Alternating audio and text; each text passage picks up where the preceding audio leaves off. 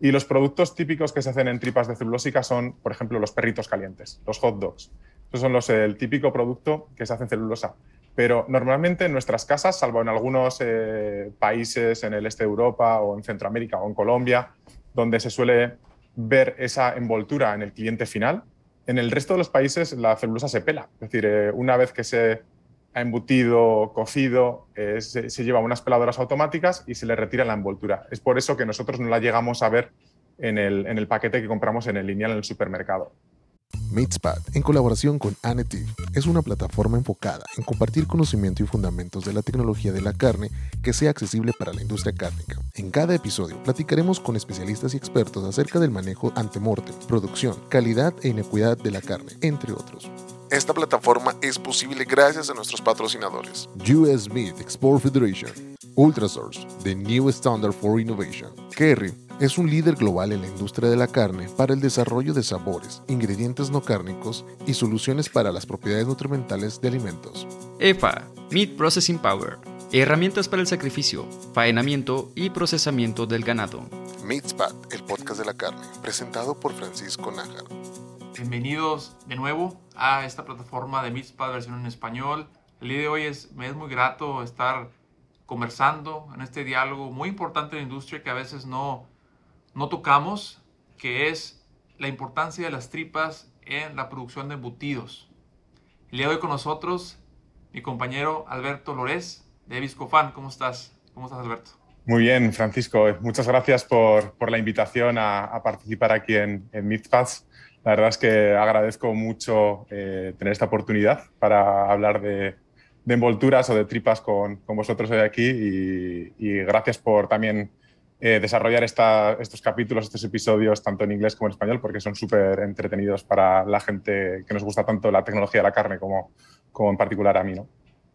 Sí, sí, y, platicando un poco de, de, ti, eh, nos decíamos que, bueno, ya queríamos armar este episodio ya desde hace, hace varios meses. Ahora, pues importante, ¿no? Con la participación de Viscofan como uno de nuestros patrocinadores, yo creo que era, era importante hablar de este tema que muchas veces, como, como ya dije, a veces no se toca de la importancia de lo que es la parte técnica de la producción de embutidos. Y yo creo que antes de iniciar el episodio tienes un blog y esto me llamó mucho la atención, que bueno, tú siempre muy, muy ávido, ¿no? Eh, apasionado por lo que es la, la, tecnología de la carne.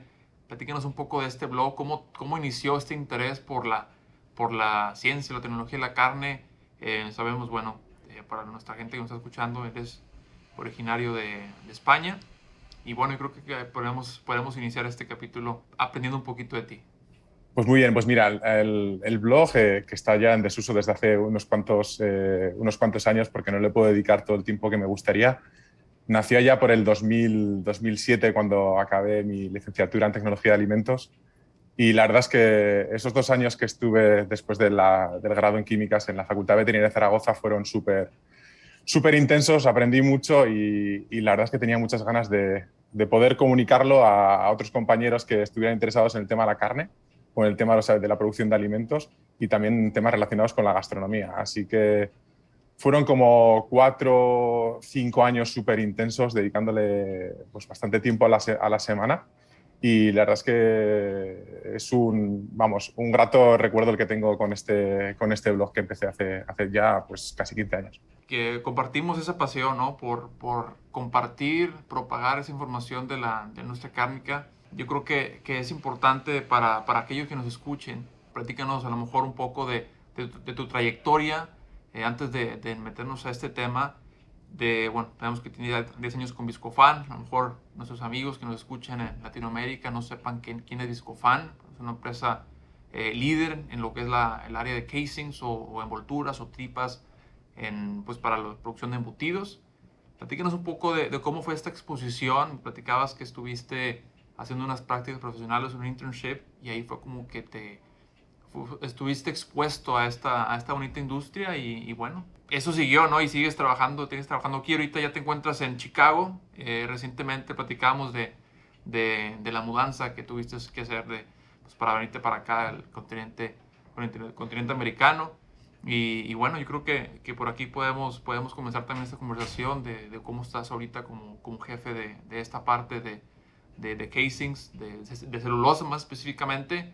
Y yo creo que, que esa experiencia en, en, la parte técnica nos va a servir muchísimo para contestar esas preguntas que recibimos de, de, nuestros, de nuestras personas que nos escuchan, de nuestros seguidores. Pues muy bien, pues mira, lo, lo, primero es que, bueno, mi madre, mi madre es carnicera y, y, siempre en casa hemos tenido como en la familia esa, esa, esa tradición, hemos, tuvimos ganado en tiempos y han seguido pues eh, con las eh, tres carnicerías en la familia y me viene un poco la tradición de eso, ¿no? Eh, ¿Quién me iba a decir a mí que después de haber visto producir carne, salchichas, longanizas y todo en casa unos años más tarde, iba a acabar estudiando tecnología de alimentos y eso es lo que acabé haciendo en la Facultad de Veterinaria de Zaragoza. Y cuando terminaba justo eh, pues, mi licenciatura, tuve la, oportunidad, se presentó uno de mis profesores y me dijo, oye, ¿te quieres ir a Pamplona, como a dos horas de Zaragoza, hacia el norte? Hacer unas prácticas en, en Viscofan y dije yo, eh, sí, pero ¿qué hace Viscofan? Eh, no sabíamos en, ese momento, yo no sabía lo que hacía Viscofan y no, sabía que se dedicaba a esa empresa, ¿no? Me dice, pues no, tú tranquilo, es una empresa que se dedica a hacer envolturas artificiales, eh, son líderes en el sector y vas a tener la oportunidad de estar como tres meses en una planta piloto haciendo desarrollos, recetas, salchichas y vas a, vas, a, vas a ver todo lo que pasa por este, por este sector.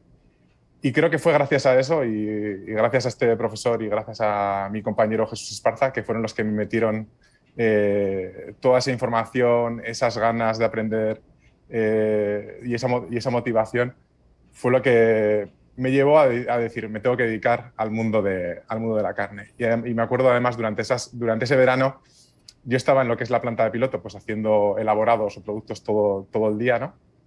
Pero veía un equipo del equipo de asistencia técnica a clientes que estaba pues, como en el piso de arriba y bajaban con pues, hacer pruebas de desarrollos o a revisar cómo optimizar el proceso de un cliente o incluso venían con visitas eh, con algunos clientes también durante esa época. Decía, joder, y algún día me quiero dedicar a, a lo que hacen ellos. ¿no? Y así pues, eh, acabé mis prácticas, me, me, volví para Zaragoza, eh, tuve la, el, el, placer de poder estar durante eh, casi cuatro años eh, trabajando en, el, en, la Universidad de Zaragoza junto con el IRTA eh, para lo que era para desarrollar mi tesis doctoral que al final no acabé, pero eso fue un tiempo súper valioso. Y como al final de cuando ya estaba terminando la parte experimental se presentó la oportunidad de, de ir para Viscofan, de ir para Pamplona. Y aquí he estado los últimos 10 eh, años, ¿no? Ayudando a clientes en todo el mundo y, y ahora pues más eh, cercanamente ya nos hemos mudado aquí con la familia a Estados Unidos para, pues, para dar otro, otro tipo de apoyo también a la empresa, ¿no? Sí, yo creo que, que bueno, esto nos, nos, da un poco de, pues, de, manera resumida, ¿no? De, cómo, de cómo llegaste hasta aquí. Yo creo que podemos iniciar esta plática, ¿no? Platícanos de de, de, la importancia de las envolturas. Sabemos que, que, esta, que esta industria de la elaboración de embutidos pues tiene muchísimos años, muchísimo tiempo, una manera fácil de, de extender la vida, la vida en aquellos productos. Digo, a lo mejor, pues no, a lo mejor no viene de ahí totalmente, pero bueno, sabemos que, el, que muy originario de, de, la parte, de la parte de España, podemos hablar del jamón serrano, hablando de, de esa, esa adición o ese producto con nitritos sales que la gente lo utilizaba hace mucho tiempo para poderle extender, optimizar la vida en aquel, porque pues sabías que no había a lo mejor refrigeración. Y a lo mejor por ahí también nos podemos ir de, cómo inició esto, no sé, a lo mejor nos pudiera dar un poco de historia o la importancia de las, de las envolturas artificiales o de las tripas. Sabemos que inició mucho de las, de las tripas naturales, de lo que es la parte del intestino, eh, de, los, de los animales, ya sea de cerdo o, o bovino yo creo que, que, aquí nos va a ayudar mucho a irnos un poco más hacia, hacia lo, a cómo estamos el día de hoy, un poco de las tendencias y cómo ha evolucionado esta industria. Pues muy bien, sí, al, al final la, la, industria de las envolturas, el principal eh, ingrediente o las eh, componentes ha sido las, las, tripas, las tripas naturales desde hace siglos, ¿no? Se han utilizado para hacer todo tipo de, de embutidos, ya sean curados, cocidos, etcétera pero sí que desde hace unos aproximadamente unos 100 años, pues la, eh, lo que ha sido la, la, parte técnica o las máquinas que se han ido utilizando en la, en la industria de elaboración de embutidos han ido, han ido progresando. Los, eh, los productores han, ido, han querido ir más rápido, han querido hacer, eh, sacarle más ventaja a su, a su proceso y es por eso que alrededor de unos 90 años atrás se empezaron a ver las primeras eh, tripas eh, artificiales de, de colágeno o de, o de celulosa o también un poquito más tarde también de las, las tripas, las tripas plásticas. Y se hicieron con, con, ese ánimo, con el ánimo de facilitar el, el, proceso, de no depender exclusivamente de una, de una tripa de origen, de origen natural y de, y de mejorar el, el proceso en el, en el, cliente. De las, de las preguntas que también recibimos, eh, yo creo que, que, es importante cuando, cuando vemos, bueno, ¿por qué se utilizan? Se utilizan hablando de manera industrial, pero también se, se, ha utilizado de manera pues tradicional. Yo creo que, que nos platicabas que tu mamá fue carnicera, ¿Tú recuerdas de niño ver, haber visto a tu mamá a lo mejor embutiendo, utilizando, digo, porque eh, de la manera que yo aprendí en la Universidad de Kansas, donde hacemos las cosas muy manuales, eh, tenemos las clases, tenemos a lo mejor 10, 12 estudiantes, y, y, bueno, hacemos lo que es el embutido, pues con el tradicional, ¿no? Con, con, a mano. Y yo creo que de ahí te da como que, pues de ahí viene, ¿no? Cómo, cómo te da una idea de cómo se hacía antes y cómo ha evolucionado un poco lo que es la, la parte pues la parte industria cárnica. Podemos hablar un poco de los, platicamos antes de la entrevista, de, de cómo las, los productos análogos o a lo mejor que el plant-based protein, cómo ha, ha, venido también a tratar de, no, no, a lo mejor no poder decir copiar, pero sí hacer productos similares que puedan ser similar a lo que es la, la experiencia del paladar cuando, cuando se, se, está consumiendo, cuando muerdes el, como tal la, la salchicha o la, el, el, embutido como tal. Yo creo que a lo mejor podríamos tomar un poco de eso, ¿no? De, de, cómo, de cómo la tendencia ha ido para allá y cómo, pues tú como, como, como esta parte de, de tripa, de, muy enfocado en la tripa, en la envoltura celulosa, de envoltura artificial, cómo, cómo has combatido, cómo poderse adaptar de las nuevas tendencias y decir, bueno, ah, vamos a utilizar este tipo de envoltura para también atacar este mercado y que esté disponible, ¿no? Tengo en la cabeza varias, varias historias. Eh, de, al final en casa hacíamos eh, prácticamente tres, tres, productos. ¿no? Hacíamos lo que son las salchichas frescas para, para freír, una longaniza curada o oreada y también se hacía mucha, mucha morcilla o el black pudding. ¿no? Entonces, eh, yo me acuerdo de mi madre levantarse pronto por la mañana, eh, coger los eh, cubos azules de la tripa natural, que venía la tripa natural salada, empezar a preparar, acondicionar, limpiar esa tripa y luego, como hablabas tú, en vez de una la típica embutidora de, que le das vueltas. En casa teníamos una embutidora de pistón, cabían unos eh, 40 o 50 kilos de emulsión. Ese pistón iba subiendo y iba empujando lo que es la carne o la emulsión a través de, del tubo. ¿no? Entonces, eh, el proceso era muy artesanal, muy manual, eh, podías meter muy pocos metros de, de, tripa en lo que es el, ese tubo de, de embutición. Pero bueno, el producto no dejaba de ser un producto artesanal, un producto para vender en el pueblo o en los pueblos de alrededor y que se hacía con ese, con ese mimo y ese cariño.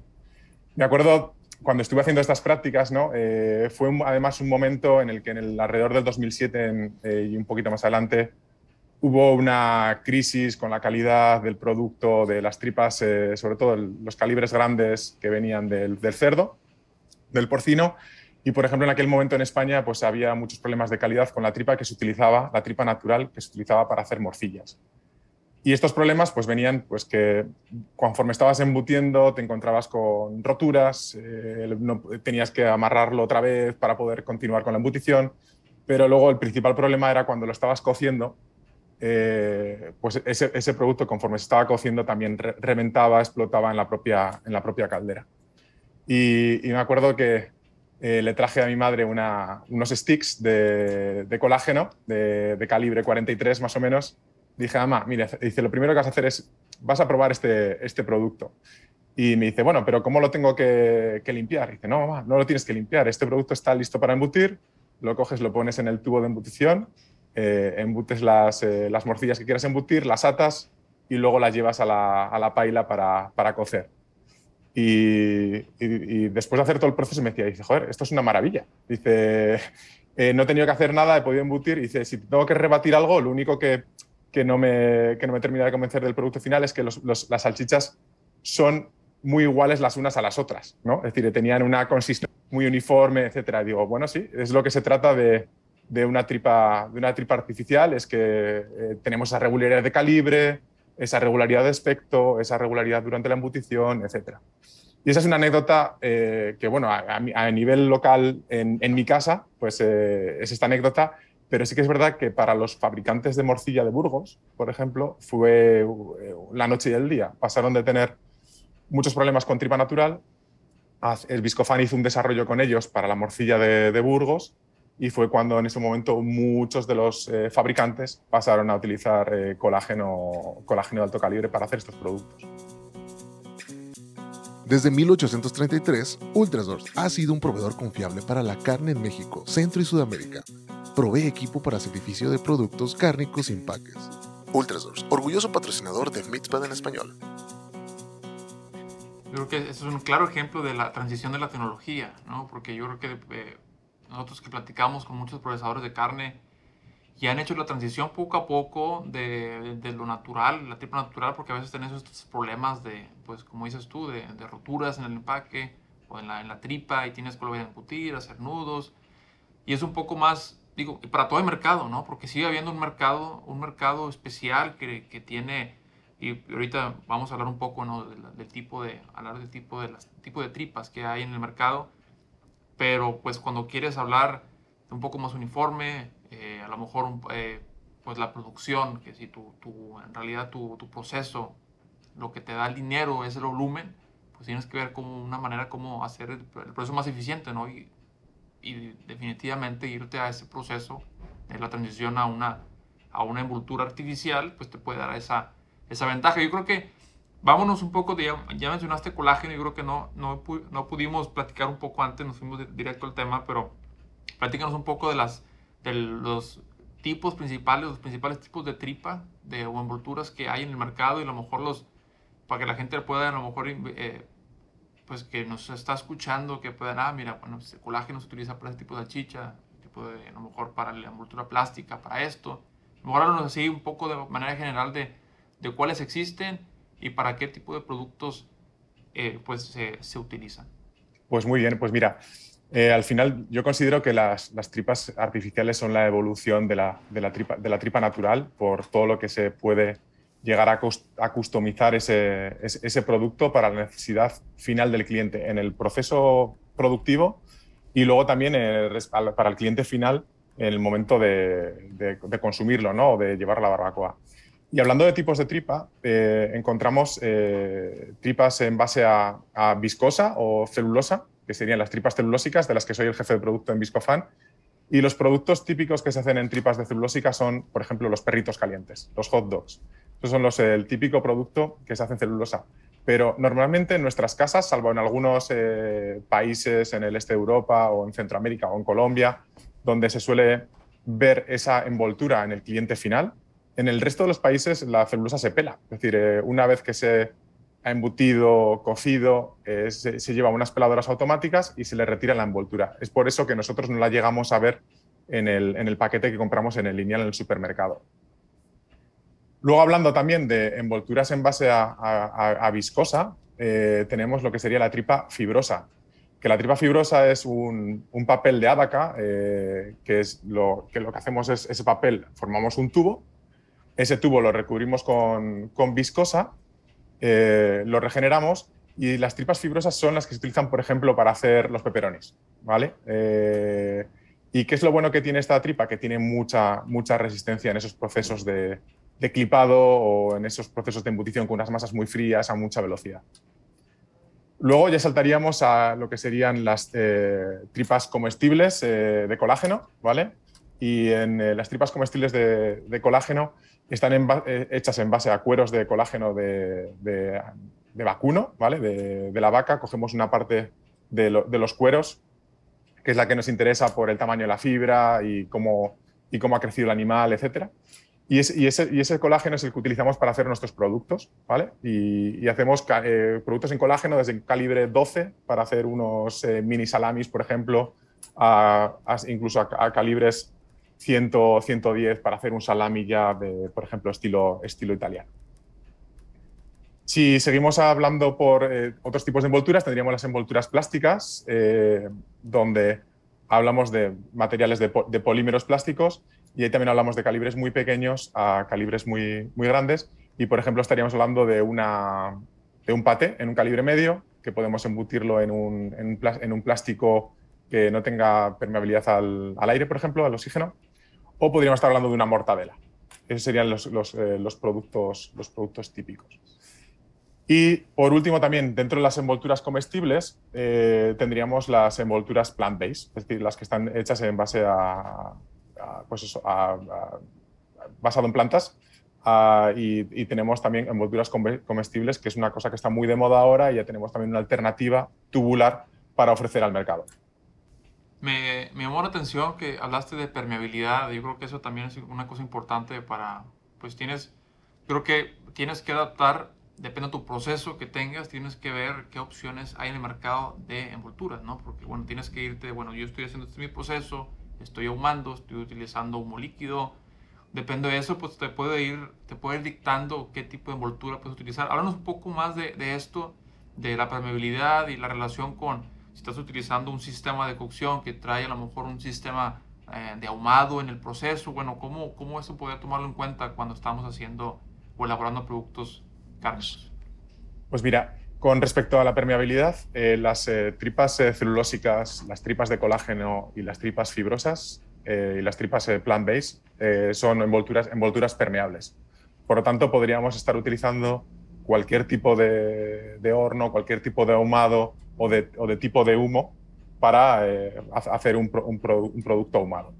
Sí que es verdad que dependiendo del producto, del calibre, que queramos hacer, eh, vamos a necesitar aplicarlo de una manera u otra o va a, haber que seguir una serie de recomendaciones que, bueno, parte de eso ha sido mi, mi trabajo, ¿no? Es decir, eh, durante los últimos años ha sido aconsejar a los clientes en qué tipos de, de, ciclos de ahumado y cocción deberían hacer pues, para evitar problemas, por ejemplo, que pudiera haber de manchas en el producto final, ¿no? Y cómo hacer para que eso se minimice o para evitarlo, evitarlo completamente. Y luego también, curioso, eh, tenemos eh, tripas que son eh, no ahumables o que son no permeables al, agua, en este caso, o al humo, que serían las tripas plásticas, ¿no?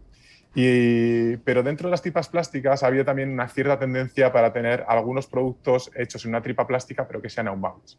Y en ese, y en ese aspecto, pues, pues existen ciertas, ciertas alternativas.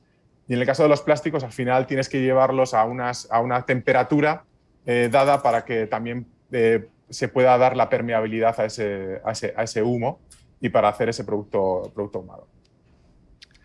También he de decir que si estás acostumbrado, por ejemplo, a, a, un producto típico de un perrito caliente, un hot dog hecho en celulosa, eh, un producto hecho en un plástico ahumable en un calibre pequeño no va a llegar a ser la misma, la misma sensación, por lo menos para mí que, que noto las, las, las diferencias. ¿no? creo que estamos, estamos, la verdad está muy interesante. Tengo, tengo mucho, bueno, tengo tres, cuatro preguntas más. Yo creo que esto para la gente que nos escucha y está en, la industria, que pues, está en constante, a en el área de compras, que está comprando eh, pues envolturas o, o, está encargada de esa parte, ¿no? De las materias eh, primas, que no son cárnicas como tal, que son toda esta parte de ingredientes no cárnicos, envolturas. Algunos tips para el almacenamiento. Yo creo que esa tiene que ser algo, una parte muy técnica que a veces yo he visto de, de, primera mano, que a veces el, el, no almacenar la tripa de manera correcta, al momento en cuanto lo, lo agregas al, al, tubo de embutición, como le llamas tú, el horn, pues a veces hay problemas, ¿no? Ya sea por hidratación o por exceso de hidratación. Creo que podemos hablar un poquito, yo sé a lo mejor nos podemos inclinar mucho a lo mejor esta área, la, la, tuya, no celulosa. Eh, podemos hablar de esa parte cuáles son unos tips al almacenamiento y a lo mejor podemos hablar ahorita un poco más de, otros tipos de, de, de, que tú hayas visto que haya, haya habido problemas al respecto. Mira, por lo general, para lo que es el, el almacenamiento, siempre digo que es, es, bueno acudir a nuestras hojas técnicas y revisar en qué, temperaturas eh, y en qué humedades deberíamos estar almacenando el producto. Porque si seguimos esas pautas, que son las temperaturas alrededor de 15 grados, 20 grados, y unas humedades de alrededor del 40, 50%, una cosa así, estamos, eh, podemos estar tratando ese, producto durante, durante, mucho, durante mucho tiempo. Es decir, es decir aunque haya una cierta variación en la, humedad, podemos tener ese producto durante dos años, es lo que nosotros garantizamos, por ejemplo, para ese tipo de, productos, pero si lo mantenemos en, esa, en esas eh, condiciones, seguramente lo vamos a poder utilizar después de eso. También quiero decir que me ha tocado visitar países del norte de Europa, eh, países en, eh, como, como, México, también tengo anécdotas de, de, colegas en Brasil y la realidad es que nuestros clientes pueden tener ese material almacenado es, en condiciones muy frías por ejemplo. Y en el caso de la, de la celulosa, si tú tienes un material, la celulosa, que ha estado pues, a una temperatura cercana a los 0 grados o 5 grados, si ese material lo llevas a embutir directamente, posiblemente va a ser más frágil que si lo tuvieras a una temperatura, a una temperatura ambiente. ¿vale? Eh, en el caso de, por ejemplo, de Sudamérica, en Brasil, eh, nos hemos encontrado con que a veces eh, los, los, productos están almacenados en, la, en el piso más alto del almacén, cerca del techo, y las temperaturas cerca del techo, sobre todo en, en, los, en las épocas cálidas o más calurosas, pues llegan a 40, 50 grados posiblemente y al final eso va, a generar que el producto pues, eh, pueda perder algo de humedad y eso hace que si le falta esa humedad luego cuando tenga que hacer la torsión durante la embutición pues eh, pueda también tener algún, algún problema. Exactamente. Al final yo creo que es importante seguir las, las, recomendaciones eh, cuando nosotros, el equipo técnico visita, visita a nuestros, los clientes siempre intentamos eh, parar un poco en, cómo, se, cómo se almacenan para poder dar las, las, recomendaciones adecuadas. Otra pregunta que tengo, que a lo mejor eh, lo anoté ahorita que estabas platicando de las temperaturas de cocción. ¿Hay algún tipo de, bueno, sabemos que depende del proceso, eh, va a ser la temperatura de cocción bueno, que, que, va a llevar, ya sea cuando se agrega el ahumado, cuando se agrega la paila, no sé, dependiendo del proceso, ¿no? Puedes estar cocinando en agua, a veces mucha gente cocina con pues con algún tipo de horno de convección, pues, por aire. ¿Algún, algún tipo de consejo que tengas en cuestión de eso? Porque he visto, o sea, me ha tocado ver defectos también que a lo mejor la gente no sigue la hoja técnica. Yo creo que es bien importante, ¿no? La hoja técnica, ver los rangos de temperatura que, pues para ese, para ese, esa tripa en específico. Yo creo que no, no sé si a lo mejor ya nos platicaste un poco de almacenamiento, ¿qué, qué has visto desde ese punto de vista de, de, pues, a lo mejor temperaturas y tiempos de cocción ¿no? para, para hacerle el, el, pues el empaque como tal, el empaque primario, que está en contacto con el, con el embutido, pues lo más eficiente y que tenga una buena presentación. Vale, pues mira, en cuanto a lo que serían temperaturas de, de, cocción, sí que lo primero que comentaría es que las diferentes tripas tienen diferentes máximos. Por ejemplo, una tripa de colágeno creo que lo más recomendable es tener un máximo de temperatura en horno a 75 grados, ¿vale? Para evitar que nos vayamos más arriba y que ya entremos con otros eh, procesos de gelatinización del colágeno y que ello pues, eh, produzca roturas o que haya caídas en el horno, ¿vale? Es decir, colágeno importante, máximo 75 grados. Eh, la celulosa puede ir más allá, ¿vale? La celulosa es una, una tripa más resistente, eh, normalmente en los clientes yo he visto de media hasta 80 grados más o menos eh, es lo que se está, centígrados lo que está utilizando, aunque sí que hay clientes que, que apretan un poco más y, van hasta casi los 90, ¿vale? Y luego con tripas plásticas, sí que las tripas plásticas son más resistentes a la, a la temperatura de, de, cocción y ahí pues dependerá un poco del, del, tipo de tripa que estemos utilizando, de si es un, eh, bueno, qué, qué, qué monocapa o qué multicapa es y cada una tendrá una, una recomendación. Y respecto a cómo utilizar en los, eh, los ciclos de, de, ahumado y cocción, sí que es muy importante saber, eh, uno, qué tipo de humo estás utilizando para saber cuándo lo tienes que introducir y cómo lo tienes que fijar.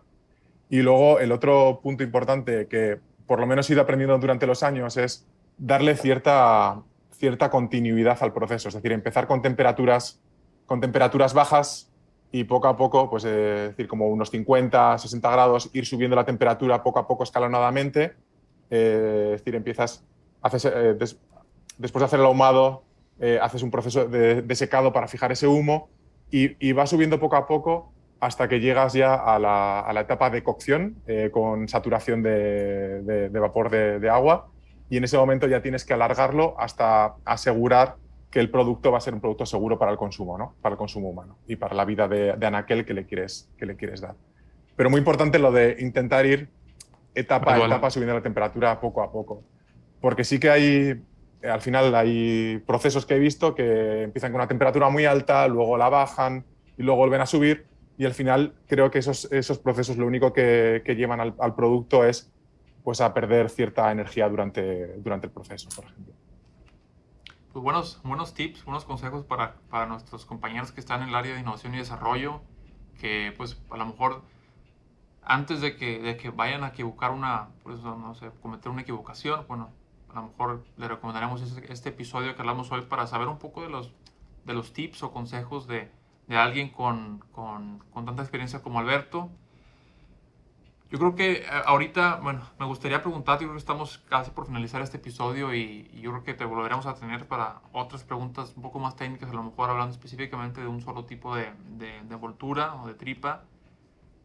¿Cómo ha sido, digo, ya trabajaste en Europa, ahora que estás en, en, en Illinois, en esta parte de Estados Unidos, ¿qué te ha parecido este cambio cultural? Sabemos que no, pues, no es la parte pues, no sé, a veces no se platica, ¿no? De, de la o sea, de inteligencia emocional. Yo siempre me, me, gusta tratar este tema porque pues, a veces no se toca. Eh, inclusive, digo, cuando, cuando estaba platicando hace, hace poco, eh, tuvimos la, la, oportunidad de estar en Las Vegas con la PAC Expo y, y, bueno, son, son cosas que no te enseñan en la escuela de cómo, o sea, de, oye, cómo, cómo, voy a, cómo vendo, cómo hago la venta en, en eh, consumidor o el procesador en, que tiene diferente tipo de, no sé, de mentalidad, ya sea en, en, Europa o a lo mejor Estados Unidos y luego te vas para Latinoamérica. Bueno, ¿cómo, cómo has sabido pues adaptarte para esto? Digo, sabemos a lo mejor estando en Europa es más, más sencillo porque pues tienes en España tienes países pues de totalmente pues de cultura, ¿no? Alemania o Francia o España que son la verdad pues distintos estando en Europa, no sé, digo, me da mucho la atención esta parte porque eh, pues tuvo la, he tenido la oportunidad de estar por allá un, un, tiempo, más, más, más joven. Yo creo que es bonito saber esa experiencia tuya. Pues mira, al final la, la experiencia, llevo, llevo como dos años eh, yendo y viniendo a Estados Unidos, eh, trabajando con los, con los compañeros aquí también. Y creo que cada país es un, un mundo. Es decir, eh, si saltamos de cómo se hacen las cosas en España, cómo se hacen en Francia o en Alemania, eh, todos los países tienen su, su, su, aquel, ¿no? Y por eso también creo que es importante eh, tener gente de, de, ese país en particular para que también lo primero que te sepa es transmitir qué necesita el cliente, cómo, cómo hay que explicárselo al cliente, cómo hay que, eh, que, que, poder vender tus productos. Y lo primero, lo primero que hay que hacer es adaptarse a, a la situación particular de cada país. Creo que eso eh, no puedes imponer lo un caso de éxito, cómo manejas un mercado, por ejemplo, en España y pretender hacer lo mismo en Estados Unidos y, que, eso, y que eso funcione. ¿no? De hecho, una de las claves que, que, tenemos con la empresa para la que trabajo es que contamos con equipos locales en todos los países donde estamos, donde, eh, donde estamos vendiendo producto. Eh, tenemos incluso plantas también de productoras y eso es, eso es clave. Y, y después de, aparte de esa eh, adaptación a, lo que requiere ese país, creo que todos los clientes o todos los productores quieren lo mismo. Quieren producir mejor, quiere que, quieren optimizar sus procesos, quieren tener productos más seguros, quieren estar a las últimas en el mercado y, y eso es lo que hay que, lo que, hay que presentarles. Y, y una vez que te, que te bajas con ellos al, al barro, a donde les puedes ayudar, a donde, les puedes, eh, a donde ellos pueden presentar igual nuevos productos a sus, a sus clientes finales, es donde realmente se ve, se ve, se ve el valor, ¿no? el, el, valor de, de, haberte adaptado a esa, a esa, nueva situación.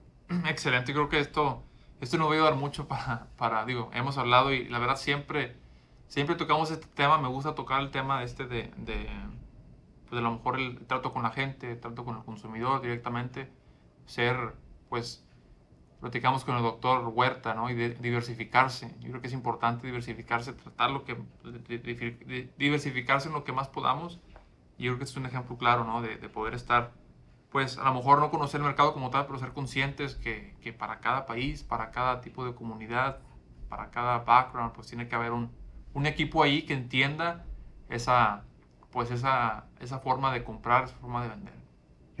Pero, Francisco, por, por, por añadir a ese, a ese comentario, el, el, el hecho de, de, tener acceso a otros mercados, a, a, otras maneras de hacer las cosas, eh, te da esa también amplitud de miras y, y, quizás cosas que en un país han funcionado o no han funcionado, las puedes traer o puedes ofrecer ese, ese, ese extra a los, a los clientes. Y, y por ejemplo, el, me consta que en toda la zona de Latinoamérica y de, Centroamérica, cuando los compañeros que están trabajando por allí eh, son bien, valorados porque uh, dan ese, ese, extra que a veces los clientes también, requieren, esa amplitud hacia otros mercados. Y funciona al revés. Yo creo que también, y se me, ahorita que, se me está diciendo eso, funciona al revés. Puede ser haber, haber cosas que no funcionan en un país y te la llevas a un país y sí funciona. Y tal vez cosas que funcionan en un país y te la llevas a otro país y no funciona. Entonces, yo creo que, o, que funcionaron hace 30 años y a lo mejor los, sigues viendo en el mercado, pero bueno, ya su, su auge, pues ya, ya ocurrió. Y pues no sé, yo creo que es, interesante, ¿no? También estar, pues estar conscientes de lo que hay en otros países, viajar, conocer, tener, tener, tener amigos en, otros, en, otras, en otras culturas, porque yo creo que puedes tener muchísimo, muchísimo feedback de, de ellos y de qué, de qué cosas pues funcionaron y qué cosas que no funcionaron y por qué, ¿verdad? Yo creo que es lo importante, por qué no funcionaron, porque este producto no llegó al mercado y a lo mejor no tuvo la difusión correcta, no tuvo marketing correcto. Yo creo que bueno, yo creo que esto es de, los, de las cosas que me gustaría a lo mejor hablar contigo en los próximos episodios, de, de cosas un poco más, más eh, a lo mejor casos de estudio que a lo mejor nos puedan un poco ayudar de, de, de por qué de por qué fracasó o cuál fue el éxito de ese proyecto como tal. Te damos, la, te damos las gracias por haber estado con nosotros el día de hoy. Yo creo que, que estos 30 minutos han, han sido bastante productivos, mucha información, ¿verdad? Y, y, bueno, espero, espero poder seguir la conversación, eh, esta conversación, la parte, la parte de inglés. Yo creo que esto también nos va a ayudar mucho en las próximas semanas para, pues para que la gente que nos, está, que nos sigue preguntando un poco más de embutidos y pues pueda tener estas respuestas de primera mano de alguien, de un experto como tú. Muchísimas gracias, Alberto, por tu tiempo. No sé si quieres agregar algo Muchas gracias a ti, eh, Francisco, por, eh, por, la invitación y por este tiempo también eh, con vosotros. Encantado de haber estado aquí y gracias de nuevo por, por seguir haciendo esta divulgación en la tecnología de, de, la carne que tanto nos gusta y creo que nos hace falta a todos. Claro, definitivamente. Pues bueno, te tendremos de nuevo. Muchísimas gracias y estamos, estamos platicando. Recordamos a, a nuestros, a nuestros uh, seguidores que nos escuchan en la, en la parte del de, podcast que estamos disponibles en Spotify o en, Apple Podcast, en otras también otras plataformas eh, digitales. Eh, tenemos recientemente que empezamos a subir las, las conversaciones a, nuestra plataforma YouTube. Denos, eh, síganos por favor, por, por favor ahí, denle la, la, notificación, la manita arriba. Y bueno, yo creo que pues con su apoyo esto va, va a seguir, seguiremos entrevistando expertos de la, de la carne. Y bueno, muchísimas gracias y nos vemos hasta pronto.